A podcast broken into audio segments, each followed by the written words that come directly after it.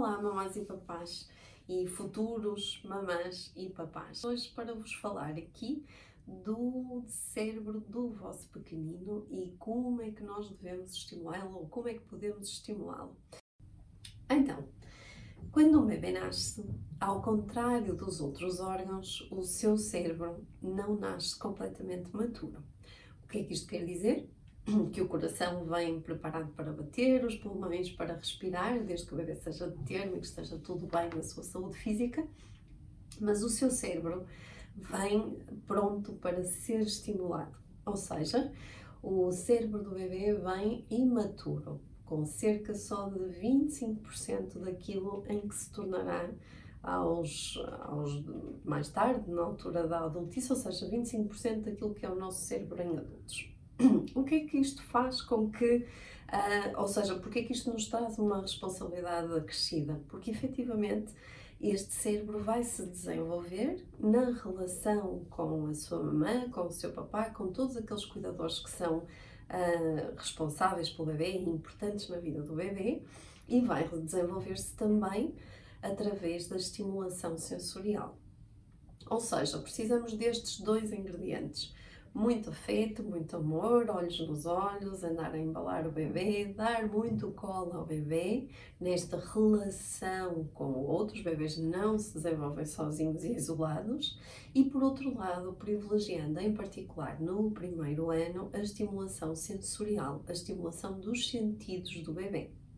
Como é que nós podemos fazer isso? Vamos começar revendo cada um deles. Então, nós pegando, por exemplo, na parte do olfato, que é um dos sentidos que está associado às nossas memórias afetivas, porque a zona uh, cortical relacionada com o olfato está muito próxima das nossas memórias e nós podemos estimular o olfato com o quê?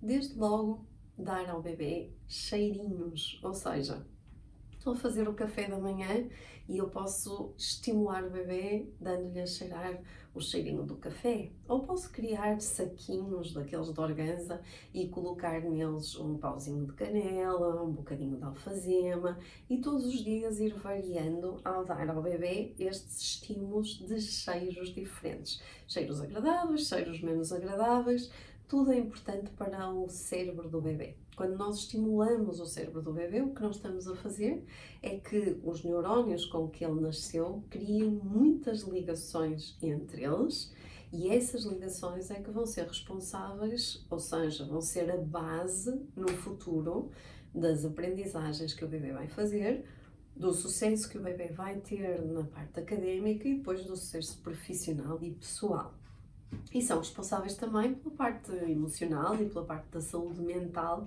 uh, que todos nós tanto valorizamos. Continuando com os sentidos, imagino que passamos agora para a parte visual.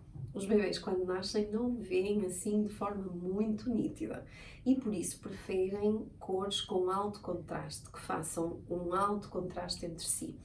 Eu sei que estão agora a pensar, ui, mas eu tenho o quarto do bebê todo em cor de rosa, clarinho, azul clarinho, que são assim aquelas cores pastel que nós gostamos muito, mas na verdade não vão ajudar em nada a estimulação visual dos bebês. Porque os bebês na realidade preferem o quê? Preto e branco, preto e vermelho, preto e azul, ou seja, alto contraste com as primárias e o preto e o branco. O que é que nós podemos fazer? Podemos pegar, por exemplo, em pratos de papel, desenhar lá umas bolas ou desenhar quase um tabuleiro de xadrez e, por exemplo, em momentos em que estamos a mudar a fralda ao bebê, podemos ter esses desenhos, esses pratos ou até em folhas A4 e colocar à volta para que o bebê se sinta estimulado visualmente. Podemos também adquirir livros de alto contraste e ir mostrando ao bebê. Normalmente são livros que começam por imagens muito simples e depois vão se tornando mais complexas. Começam pelo contraste preto e branco e depois vão criando os outros contrastes. E já agora aconselho que todos comprem um panda. Um panda é um animal com aquelas manchas pretas que de algum modo se assemelham à nossa figura humana, ou seja, aos olhos e à boca. E nós sabemos pela ciência que os bebês têm uma fixação e uma adoração, uma preferência por imagens que lhes façam relembrar a nossa face, a face humana. E portanto, o panda, como tem alto contraste, preto e branco, e tem bem delineados aquelas manchas à volta dos olhos, são um excelente, excelente, excelente bonequinho de estimulação sensorial visual para os bebês que vai durar não só no primeiro ano, mas vai ficar até mais tarde. Depois passamos para a pele e para o toque. A pele é o nosso maior órgão e está cheio de receptores sensoriais, por isso é muito importante que valorizemos a pele enquanto estimulação sensorial. E então valorizemos o que A massagem.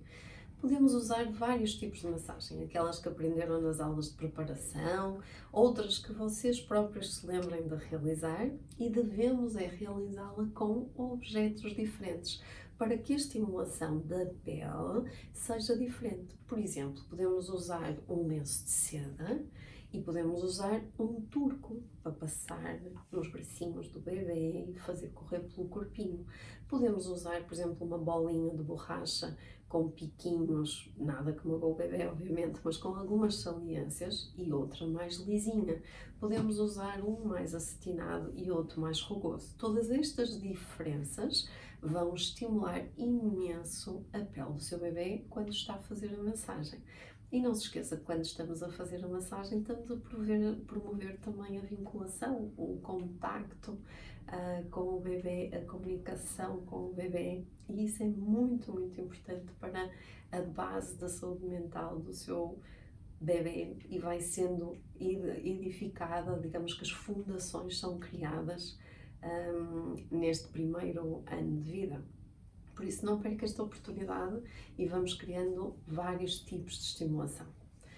Passamos então para a auditiva. A auditiva parece fácil, não é? Ou seja, podemos usar os guizinhos, podemos usar a música, podemos usar vários tipos de sons, uns mais agudos, outros mais graves, e devemos fazer esta estimulação uh, várias vezes ao longo do dia, quando o bebê está bem disposto e sempre respeitando as pistas que o bebê nos vai dando. Se o bebê vira a carinha para o lado ou desvia o seu olhar e nos mostra que se calhar está um pouquinho aborrecido ou cansado, não vamos forçar, porque ninguém aprende contrariado. Portanto, se nós queremos estimular o bebê, nós devemos fazê-lo em momentos em que o bebê está disponível, no fundo, para brincar connosco.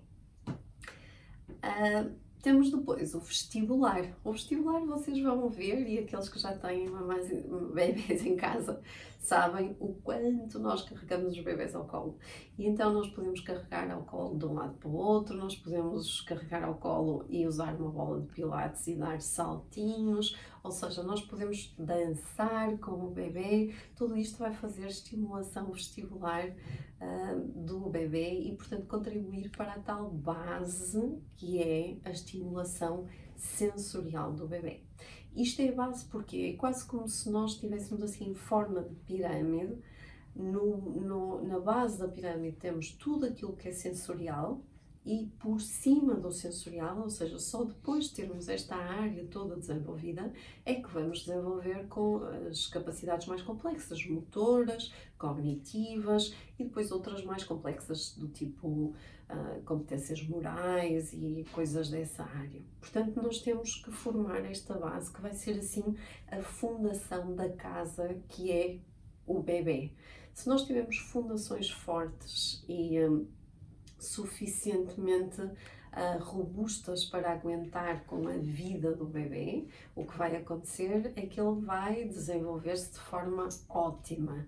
Se pelo contrário nós conseguimos termos, se nós tivermos estas fundações com algumas um, malformações, digamos, é como numa casa. Se calhar nós vamos ter uma parede que racha e pintamos e se calhar no dia seguinte, no ano seguinte nós vamos ver outra vez aquela parede rachada.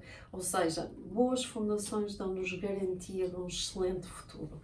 Por isso, não desperdice estes primeiros anos, estimule o cérebro do seu bebê com a relação que tem com ele, com o dar e receber e com todas as atividades de estimulação sensorial que eu descrevi aqui e todas as outras que a vossa criatividade lhes possa trazer.